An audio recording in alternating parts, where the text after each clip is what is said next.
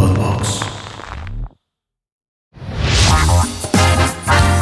La Mother. Un podcast muy alivianado, donde Marta y Alex Figueroa nos cuentan su relación madre e hijo, todas sus netas y anécdotas. Pues sí, o sea, se invierten totalmente los papeles. Y ahora pues, le pido permiso, no le pido permiso. Y viste cómo me porté increíble y les dije, los espero afuera porque hay mucha gente. En la Mother. Comenzamos. Bienvenidos otra vez a En la Moder, nuestro podcast tan querido y semanal en el cual nos divertimos tanto, este chamaco y su madre que soy yo. Eh, Yo soy el chamaco. hablando de cosas, hablando de cosas que nos suceden, de la vida, pero sobre todo con ligereza, porque además no somos nada profundos. Bueno, tú eres un poco más que yo. A veces, a veces se me, se me bota y ya me, Sí, a me- veces se te bota y te pones muy Me reflexivo. pongo muy reflexivo, muy deep, la verdad. Yo soy cero reflexiva, ni cuando tengo que reflexionar, reflexiono. Entonces, por eso es ligero y porque nuestra vida tratamos de que sea ligera. Nos, pa- nos pasan a veces cosas horribles, pero tratamos de, de llevarlas lo mejor posible. Con lo anterior, quiero decir que hoy vamos a hablar de un tema regular. Vamos a hablar de un tema que es... eh, han de saber que nosotros nos cambiamos de casa cada ratito. Así ¿Por es. qué? No porque debamos renta, no porque nos anden correteando, no. Lo que pasa es que a mí me Tengo- gusta. Tengo un mal historial también. Ah, sí, tenemos varias cosas. El mal historial de Alex, adolescente, y mi fascinación por cambiarme de lugar. Este. Como no puedo vivir donde yo quisiera de vivir en un país un- unos meses y luego en otro y luego en otro, pues me cambio de colonia y siento que así lo logro. Como que se cambia ¿En, el dónde- aire. en dónde te gustaría vivir? En Madrid, ¿En Madrid? sí.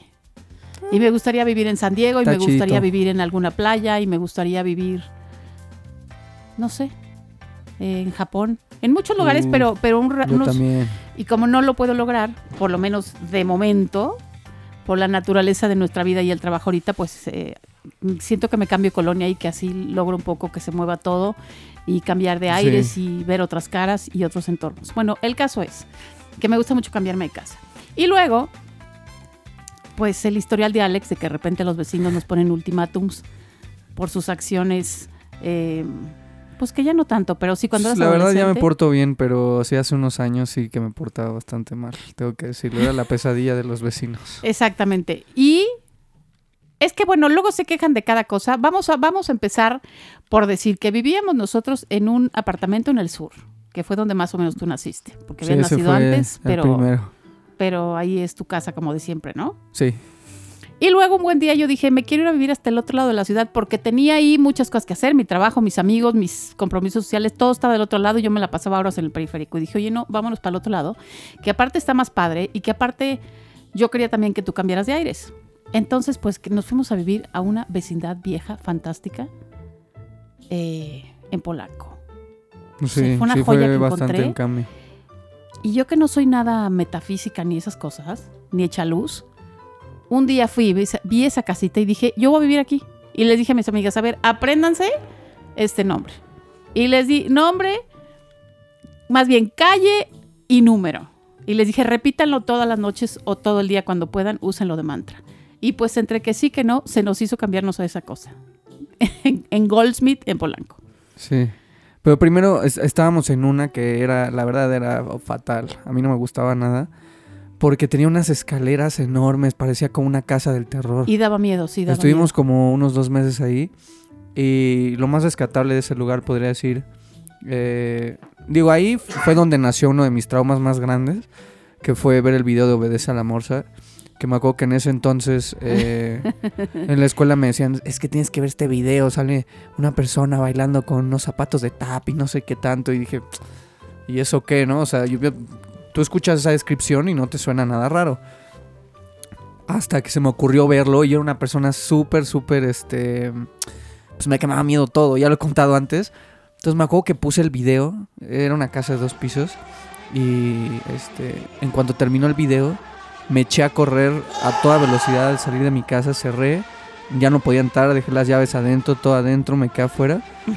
y desde ese entonces me entró un miedo, creo que ese es el miedo más grande que he tenido en mi vida, el video de Obedece al Amor. O sea, me costó Bueno. años sobrepasar eso. Era, era como un condominio horizontal de casitas, pero antiguo. Sí. O sea, tenía 60 años ese condominio Sí, que ya ya lo quitaron para hacer un edificio y Pero un estaba no- tenebroso, ¿eh? Sí, bueno, de yo un día estaba sola, un uf. sábado en la noche y se prendió la música y casi se me cae el pelo del susto. Se prendió sola la música y ya. Entonces, salimos corriendo de esa casa y nos cambiamos a la casa de enfrente. Que teníamos unos vecinos increíbles que es un Oye, antes de que pases a la otra casa, ¿sabes de qué me acuerdo también de, de ¿De la qué? primera casa? Que fue cuando eh, Lulu, mi- la perra que teníamos antes, y Sopita es donde tenían acción. Desde las cosas que más me acuerdo. Es cierto, es donde copulaban el conejo Copulaban y el el perro. conejo y el perro. O sea, los dejábamos. Antes, donde vivíamos, como que no tenían tanto espacio y ahora tenían más espacio.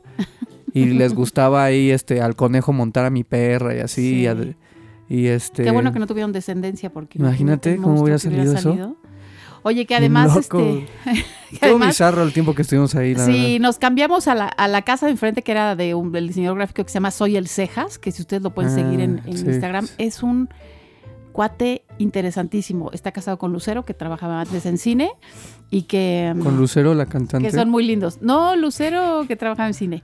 Y luego teníamos una vecina que de al lado, que era nuestra, era life coach. Y a veces nos invitaba a sus cenas, porque a sus cenas Ah, de, Sí, sí, sí. de Shabbat los viernes y teníamos enfrente a una amiga de Hermosillo que cocinaba delicioso y que, se- y que sigue siendo una de mis mejores amigas. Total que era un buen lugar para vivir. Hasta de- aquí un día. Yo de hecho ni siquiera sabía que había, este, no, no conocía el judaísmo para nada. O sea, yo cuando vivía en el sur nunca había visto un judío en mi vida. y cuando ahí. nos mudamos ahí fue cuando empecé como a interactuar y cuando nos invitó a lo del Shabbat y eso que estuvo bastante chido. sí, y la Y usé un kippah también. Sí. Y luego ahí eh, nos fue bien. Vivimos muy bien, nos reíamos mucho, éramos muy felices. Hasta que un día llegaron, nos dijeron, muchachos, vamos a demoler esta vecindad. Y sí Entonces triste. nos tuvimos que ir. Y en la búsqueda llegamos a otro lugar que nada más estuvimos un mes, porque era un lugar gigantesco, que yo no sé por qué pensé en cambiarme a ese lugar. Y nos fuimos a un lugar gigante, extrañísimo, también cerca de ahí, este, que me entró la crisis, o sea, firmé el contrato, nos cambiamos, hicimos mudanza, llegamos, y al mes dije, no, no, no, no, no, no quiero estar aquí, no quiero estar aquí. y nos fuimos, ¿te acuerdas? Sí, Que era enorme sí, y sí. raro. Ese estaba gigante, me acuerdo. Y entonces fuimos a dar otra Demasiado vez- grande solo para nosotros dos y Lulu y así. ¿no? Fuimos a dar otra vez a nuestra casa en el sur. Luego estuvimos ahí como seis meses. Y luego de nuestra casa en el sur fuimos a dar a otra por la calle de Palmas. En las lomas de Chapultepec. Em, Ese tiempo, el tiempo en el que estuvimos en Palmas fue para mí, uf, era la pesadilla número uno de la calle, literal. Explica un Mm. poco por qué. Bueno, a ver, vamos, no sé ni por dónde empezar, pero em, en esa época era la época en la que estaba más de vago y la neta todo el día me la pasaba fumando esa hierbita mágica que, que todos conocen por ahí. Y lo que pasa es que tenía ahí mis plantas en el, en el balcón y, y apestaban, apestaban cabrón las plantas. Y todos los vecinos pasaban y veían, decían, mira ese balcón, mira ahí lo que tienen y no sé qué tanto. Y pues ya como que luego me tenían fichado. Luego eh, Pasaron muchas cosas en esa casa. pasaban muchas cosas, me pasaba mucho tomar y ponerme muy mala copa. bueno, te iba a que en decir la que vida, tu imagen ¿verdad? iba a cambiar, Pero- pero. mm, pero tal vez con lo que estás diciendo mejore mi imagen y digan qué linda es Marta, qué buena madre ha sido y cuánto aguante ha tenido. Sí, eso Entonces, sí, no que me ha importa, aguantado no importa mucho. que a ti se te rompa la Y luego también en esa calle me peleé, ¿te acuerdas? Ah, le abrieron un día la cabeza y entonces mi vecina, que además la vecina de peleé. abajo era mi misma vecina que les decía que yo quería mucho en las Acabé en otras la Cruz casitas. Nos mudamos juntas a ser vecinas de nuevo. Y le dije, ¿qué crees? Le acaban de abrir la cabeza a Alex. ¿Qué hacemos? ¿Qué hacemos? ¿Qué hacemos? Este, no sé, córrele a donde podamos. Entonces lo llevamos a la Cruz Roja que le cosieran la cabeza. Porque otro vecino que se puso loco le rompió la una cosa. Ahora, hay que decirlo Y que yo empecé la pelea porque eh, le dijo unas cosas a mi mamá. Y eso a mí me prendió muchísimo. o sea, lo hice defender mi honor. para defender el honor de mi mamá, pero al final terminé perdiendo la pelea. Oye, pero además en esa casa teníamos unos vecinos que estaban muy locos. Había unos insoportables en el primer piso. Un señor, ¿de dónde era? ¿Chileno, uruguayo? ¿Qué era? No sé, El la verdad no me acuerdo, pero sí, sí sé. Bueno, era Tenía un un señor bulldog, ¿no? insoportable que tenía un bulldog que se le murió tal vez porque Dios lo castigó, porque un día el perro se puso amarillo y luego se murió. Este, Y había otros abajo, en una especie de sótano que había en el edificio, que eran como Greenpeace. Y me acuerdo que un día en el edificio andaba una rata, una rata negra gigante, que co- te acuerdas corría por las escaleras. Sí, sí, sí. Y entonces pusieron de estas trampas con hoyo, estas cajas con hoyo para agarrar la rata. Y entonces la vecina estaba indignada porque decía que no, que esa rata merecía vivir y entonces que no la podíamos atrapar de esa manera tan violenta. Entonces un día salió la rata, no la encontramos en la escalera y mi amiga tan querida y yo agarramos las escobas y le íbamos a, íbamos a matar a la rata. Este, y salió la vecina que no, que no la maten, que no la maten. Y entonces Y quién sé cómo la agarró y se la, metió en una bolsa y la fue a soltar a dos cuadras en una barranca que había que para que viviera feliz con sus ratas, hijas y rati- sus ratoncitos. Y ya no la quiso matar. Esa era una vecina Greenpeace muy loca. Y luego los señores, nuestros caseros, eran un par de viejitos muy mamones, Uy, sí, cierto. ya unos hermanitos muy ricachones, muy sangrones. Y entonces, este, un día llegaron a decirme, Marta, tienes que abandonar, estás nominada, tienes que abandonar el edificio. Ya, yo ya tenía muchos strikes. De hecho, hubo. Me peleé en la calle, sí, una vez, pero también dentro del departamento me peleé dos veces. Dentro del departamento y tuvo que bajar la vecina a ayudar. Este, Y yo estaba en Miami y me hablaron a medianoche. Hola Marta, está pasando una, hay una batalla en tu casa. ¿Quieres venir? Y yo, no puedo, estoy de viaje. Sí, y, y también una vez hice una leche de marihuana que apestó todo el edificio, literal, todo, todo el Ay, edificio. Alejandro. Y yo mientras la estaba preparando estaba así de que no tenía ni playera, me estaba rolando un porro así en la cocina. Y de repente siento que me tocan el, el hombro. Y, y digo, pues, ¿quién es? No? Y me tocan el hombro y eran los caseros. Y me decían, ¿qué estás haciendo? Ya vi que estás haciendo aquí, por razón, eh, nos llegó un reporte de que olía a marihuana, no sé qué, ya vimos que eres tú. Y yo me puse bien mal, les dije, ¿tú qué haces aquí? Yo estoy pagando una renta, ¿qué estás Ay, haciendo sí, tú qué aquí? vergüenza, Alejandro. Sí, yo ya, eh, eh, esa época me gustaría este, olvidarla, pero bueno, se las comparto para que, para que vean que todos hemos tenido ahí un, un, un mal momento. Exacto, yo en algún momento de la vida fui la mamá de Jimi Hendrix. O sea, sí estaba muy Mm, cabrón.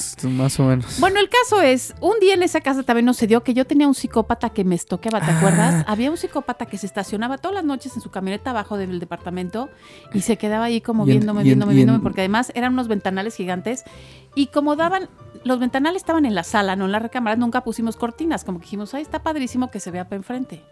Que mi mamá cuando Sí, fue se quería sí. morir, que porque como sin cortinas. Bueno, el caso es de que ese señor se estacionaba todos los días a verme ahí ver para el departamento y me daba un terror. Y entonces yo ya tenía el número de la patrulla y cada vez que le hablaba a la patrulla, cuando llegaba la patrulla, el fulano se iba corriendo. No, aparte enseñó varias veces las joyas de la familia. ¿eh? y un día estaba ahí el señor estacionado y nunca lo agarraba la patrulla, nunca lo agarraba. Y a mí ya me daba miedo, me sabía la placa de memoria porque yo con mi estaba cámara desde el ya balcón no le tomaba acordaba. fotos para ver si lograba ver la identidad, pero por lo menos tomé fotos del coche, las placas y eso. Y entonces un día oigo que mi vecina empieza a gritar, ¡pervertido!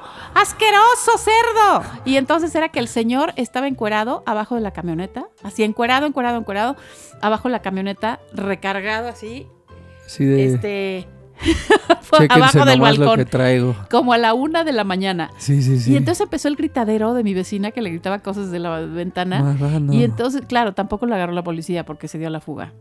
Este, eso, no, eso teníamos en esa casa. eso, ¿eh? Y luego, de ahí fuimos a dar a la condesa. Uh. Un amigo me dijo, ¿qué crees? Te traspaso un departamento. Eh, un amigo fotógrafo. Era justo y necesario, ya necesitaba salir de ese...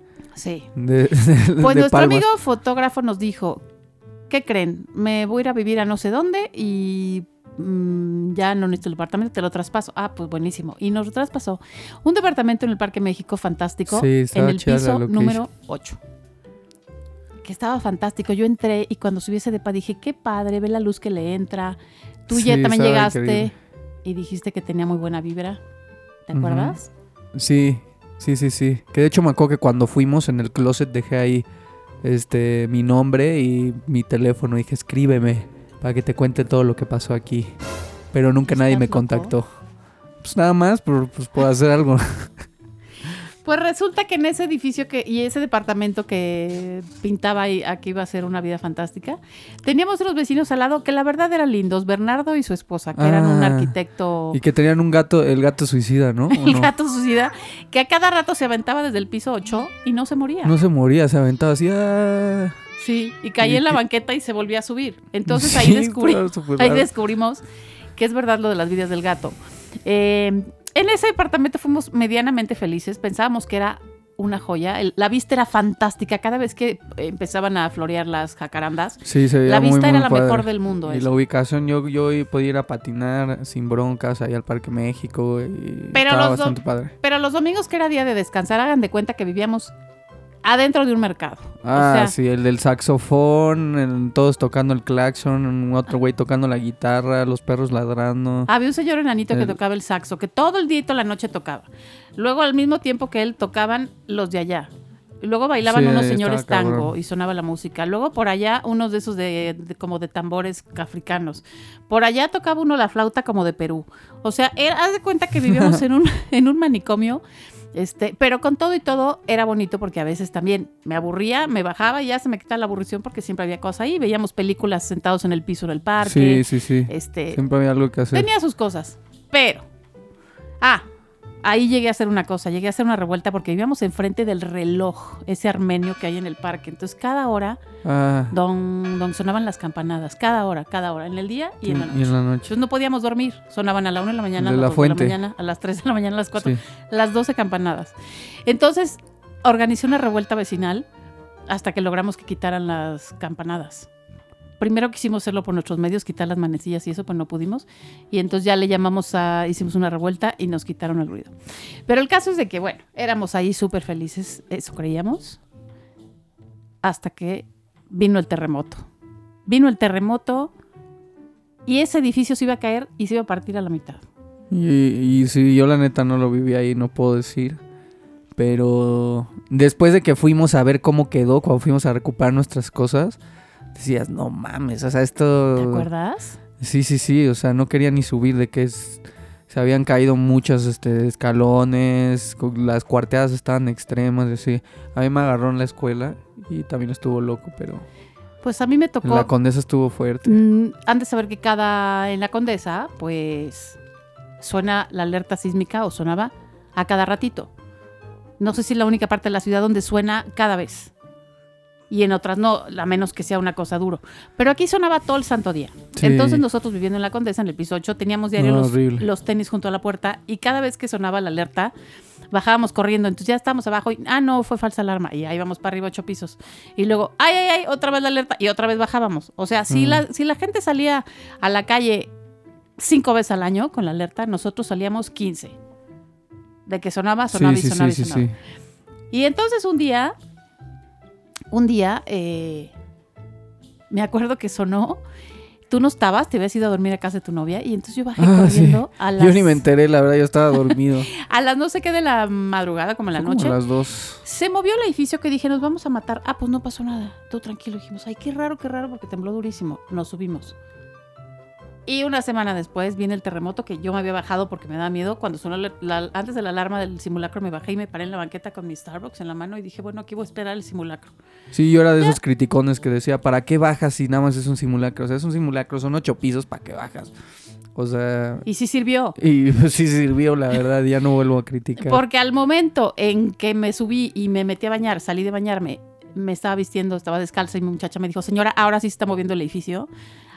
La alarma sonó hasta después. Y yo bajé, en 15 segundos estaba en la calle. O sea, aventé una señora, una viejita pobrecita, como del cuarto piso, pero venía ahí pian pianito. Ay, ay, ay, la venían agarrando así otra señorita. onda, ma, ¿eh? Me vale, yo la aventé. Dije, yo necesito vivir. Entonces aventé a la señora. Pídele perdón a la viejita si está escuchando. Señor, yo ya no vive, era muy viejita. Donde quiera que esté le ofrezco una disculpa, pero yo sentía que nos íbamos a ir por culpa de la viejita, que iba ahí pian pianito en la escalera. Y yo veía como la escalera se rompía. Y dije, nos vamos a morir, porque la viejita no se apura. Entonces sí, la aventé y bajé como loca toda la escalera. Este.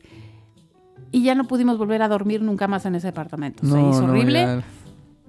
Y entonces de ahí, ¿para dónde agarramos? De ahí nos fuimos de regreso a Polanco. Sí, Porque como yo no había dónde vivir en esta zona y, y aparte los- el temblor estaba horrible, había edificios caídos y teníamos mucho miedo de que volviera a sentir. Dijimos, no, donde no se sienta, Polanco. Encontré un tercer piso con una terraza que se desmayarían si se las enseño. sí, sí, lo extraño cañón. Ahí tenía mi, este, mi hamaca y este, el asador, tenía mesas, tenía todo. Y hacía unas fiestas ahí arriba increíbles, me acuerdo. No, éramos tres Increíble. vecinos nada más, eran tres departamentos.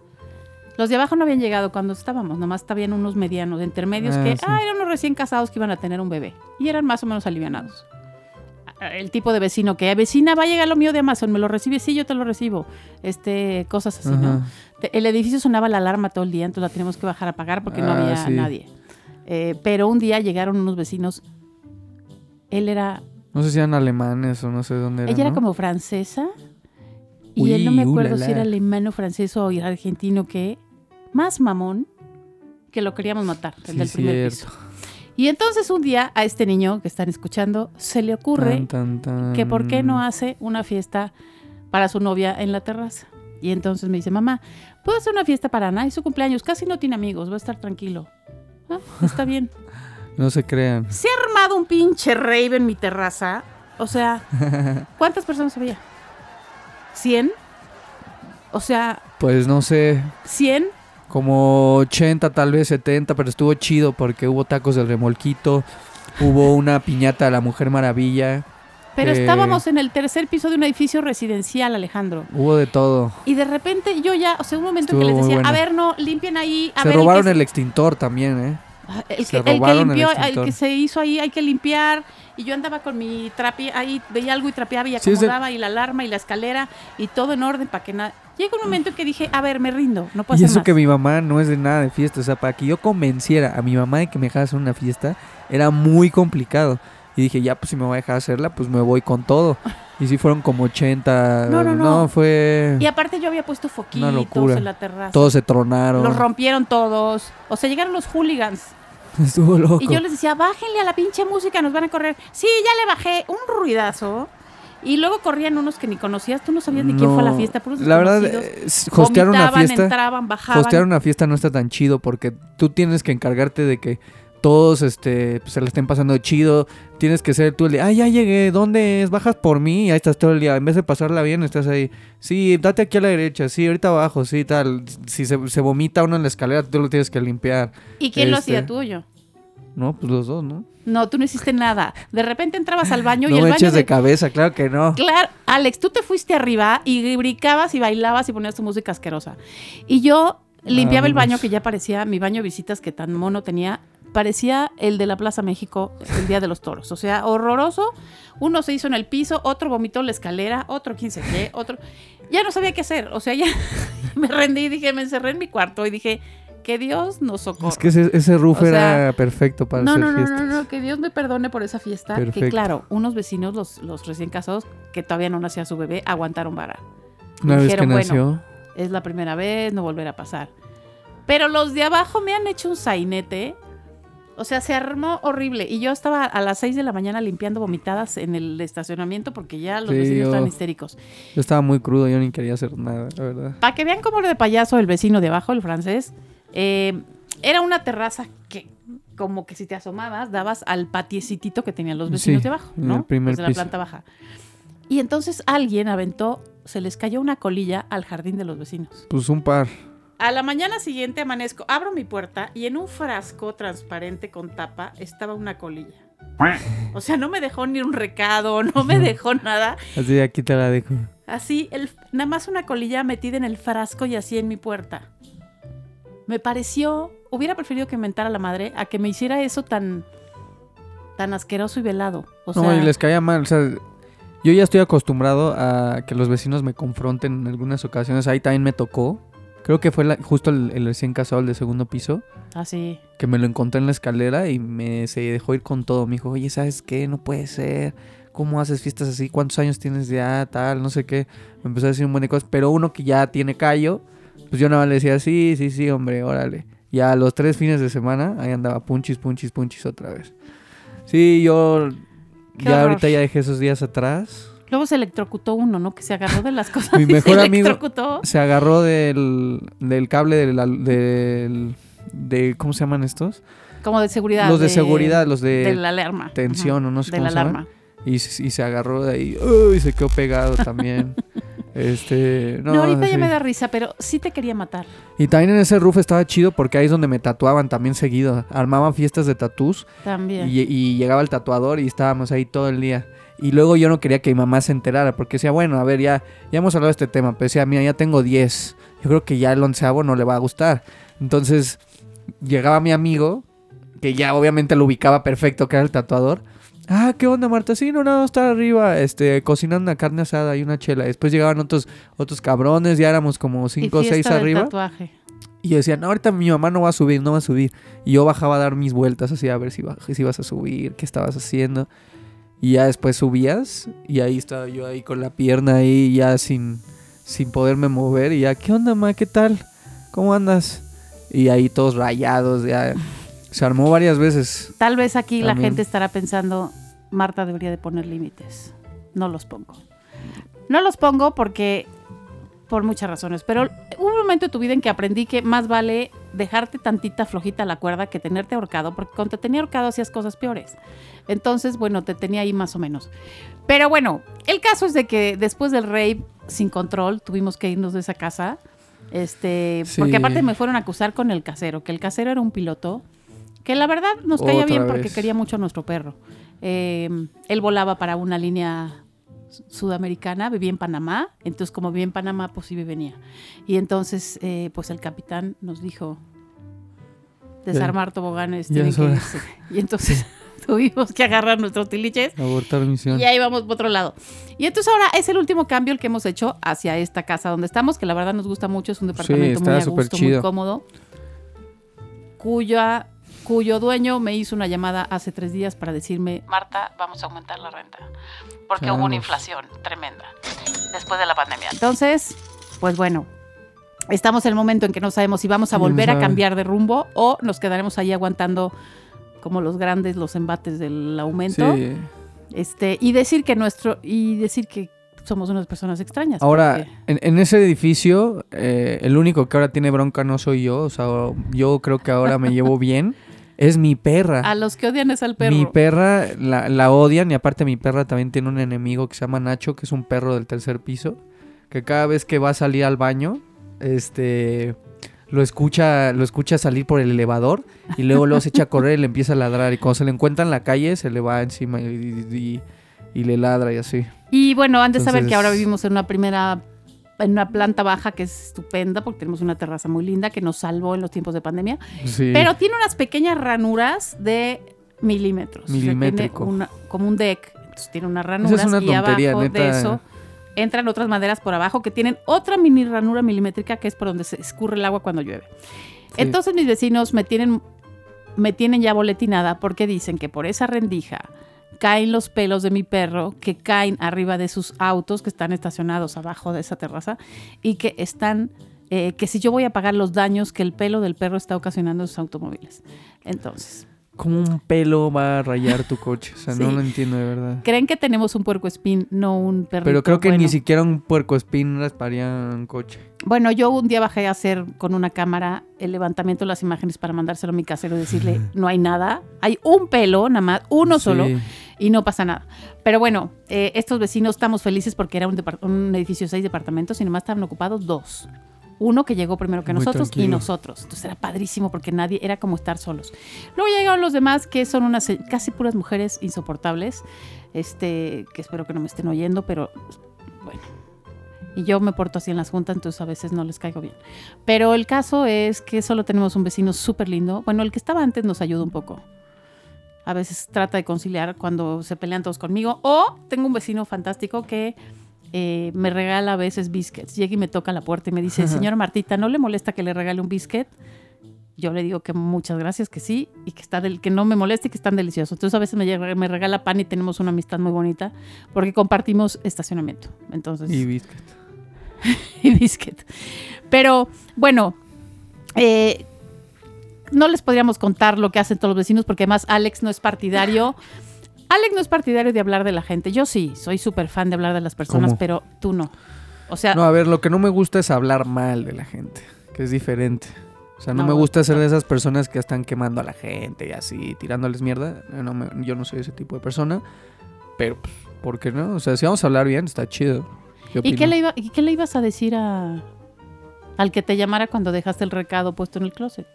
De llámame para contarte lo que pasa No sé, no tengo, no tengo idea. Nada más cuando estaba guardando mis cosas en el closet, o sea, como era blanco, agarré una pluma y puse ahí un dibujito, puse mi nombre puse, yo viví aquí, este era mi cuarto, este es mi número, pon, llámame. Nunca nadie me llamó. Sigo esperando la llamada.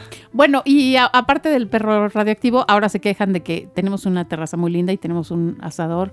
Y entonces dicen que no se puede usar el asador en la terraza porque el humo puede molestar Ay, a los habitantes de los otros departamentos. Yo ya les dije, cierren su ventana, Cierren la no me ventana. importa. Con esto quiero eh, que ustedes se den una idea de lo que ha sido nuestra vida de gitanos errantes los últimos eh, 10 años. Sí, sé. que, que pon, ¿cuántos lugares han sido? No sé. Lo simplificamos, seis, pero ah, nos vez. hemos cambiado de casa. Pero ah, el- cuando yo estuve en Canadá, mm, tuve 10 lugares en Ah, año y medio. O sea, me mudé todavía más veces de... Si, si, si a, a lo mejor a los que escuchan se les hacen muchas veces que ya nos habíamos cambiado, no sé, seis veces en 10 años. Yo me cambié nueve veces, creo, 10 en año y medio. Pero a que, a que te fue muy fácil porque yo ya te hice esta mentalidad gitana que sí, nada, me los quedaba un mes en y un lugar, me movía, luego dos meses, luego me movía y así. Se andaba de nómada.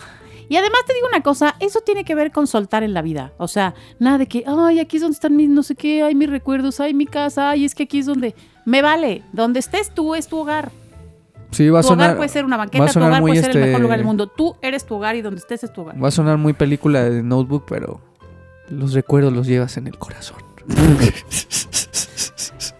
Es que sí, Pues menso. el lugar vale madre, Ah, ¿no? O sea, sí. lo que viviste Bueno, y todo. no vale madre porque unos son padrísimos. No, y- pero me refiero claro a que, pues, dejar un lugar, pues llevas lo que viviste Y además, eh, sí, donde estemos es tu hogar. Y donde yo esté, donde estemos es donde tu yo hogar. esté, va a ser tu hogar. Y donde tú estés, ese va a ser mi hogar. Y, y ustedes dirán, pobrecillos que no tienen una casa. ¿Qué creen? Sí tenemos. ¿Una casa? Tenemos un departamento, lo tenemos prestado. Ya. Nuestro, nuestro propio departamento lo tenemos prestado haciendo una causa de buena voluntad. Y nosotros andamos como gitanos en nuestra caravana. Pero bueno, eso tiene un poco de gracia y un poco de lo buenas personas que podemos ser a veces, o muy tontos o muy buenas personas, no lo sabemos. El caso es, pues, ahí está. ¿No? Pues esa es la, la historia. Esa es la historia. Eh, y les digo una cosa, si ustedes pueden, cámbiense de casa, no acumulen, no se aferren a los lugares, no se agarren de las cosas, pues total qué. Y de veras, qué. cómo te cambia el aire cuando te vas para otro lado. Empiezas a ver otros vecinos, otras casas, otras calles, otros lugares, este, otro, Sí, está chido. otro lugar como para ir, otras rutas para irte a trabajar y regresar, este, Sí, algo. Sí, sí, sí. sí. Está padre. Es como vivir muchas vidas y no estar nomás ahí en el mismo lugar acumulando trebejos. Bueno. También hay que tener lo suyo, estar en el mismo lugar. Sí. ¿No? Bueno, que por cierto, Alex, ¿decimos de las cucarachas o no? Sí, sí, sí, sí, por supuesto. Cuenta eso y con eso nos vamos a despedir para dejar un pésimo sabor de boca. Ah, ok.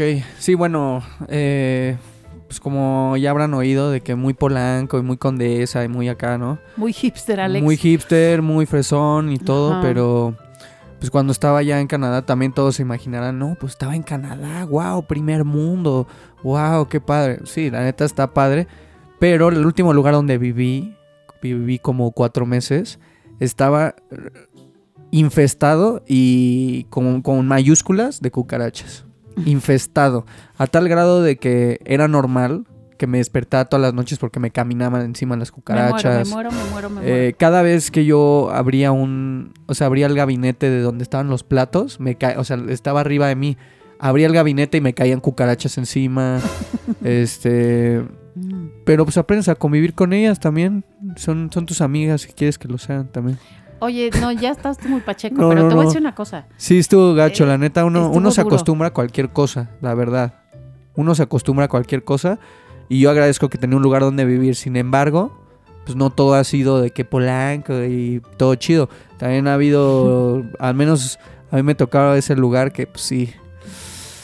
No, no, no, este, no me gustaría repetir las cucarachas, Y sinceramente. para que veas, si me hubiera tocado visitarte en ese momento, no hubiera sido mi hogar. Yo me hubiera ido muy fresona a mi hotel porque... Pero lo que les digo es, o sea, no son de que 20, no son 30. O sea, son de que en la cocina llegas en la noche había 100. Me muero. O sea, sí, en literal infestado. ¿Y por qué O vivías sea, ahí? lleno, lleno hasta la madre. Ent- ¿Qué Entrabas al con baño. el dinero que yo te depositaba? Entrabas al baño y, y- y- y a veces no, me- no recargaba la espalda porque ahí había más cucarachas, o sea, ¿Y cosas por qué? así. ¿Qué? Te ¿Por bañabas, te caía una Alejandro? cucaracha. Pues era la adrenalina canadiense. No, pues para que veas, o sea, también no todo es este, no todo está súper de huevos allá tampoco. ¿Y el dinero qué hacías con él? ¿Con cuál dinero? Con el que yo te daba para vivir en un lugar sin tanto drama. No, pues está bien caro allá. Sea, es lo que había, es lo que hay. Vamos hay a que adaptarse. que- Bueno, con esta triste historia, Ahí mismo también fue lo del mapache que se comió mi brownie de mota. También llegaban los mapaches en la noche. Y ahí fue cuando se comió el brownie. O sea, también tenía cosas chidas, tenía mucha naturaleza. Llegaban los mapaches, llegaban las, este, las mofetas, ¿cómo se llaman? Los zorrillos. Este, había mucha zorrillos. naturaleza ahí. Pero Bueno. bueno, este fue una combinación de, de naturaleza y drama. sí. Eh, les agradecemos mucho su compañía. Ya saben que cada jueves tenemos episodio nuevo de En la Mother. Eh, nos pueden escuchar a través de Amazon Music, Apple Podcast y Spotify. ya lo ahí- tienes bien dominado. Sí, cada jueves soltamos el nuevo. Así que espero que se sigan divirtiendo con nosotros, que nos acompañen. Somos muy felices de que nos escuchen. Y valoren a sus vecinos, que no tienen un vecino como yo hace unos años. Así que- Soy una santa, soy Libertad Lamarque. Gracias por escucharnos. Adiós.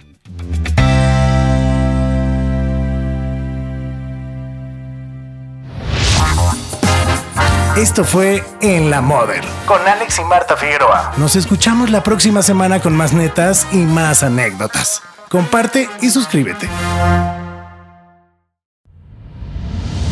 Esto fue una producción original de Podbox. Suscríbete y escúchanos en todas las plataformas de podcast.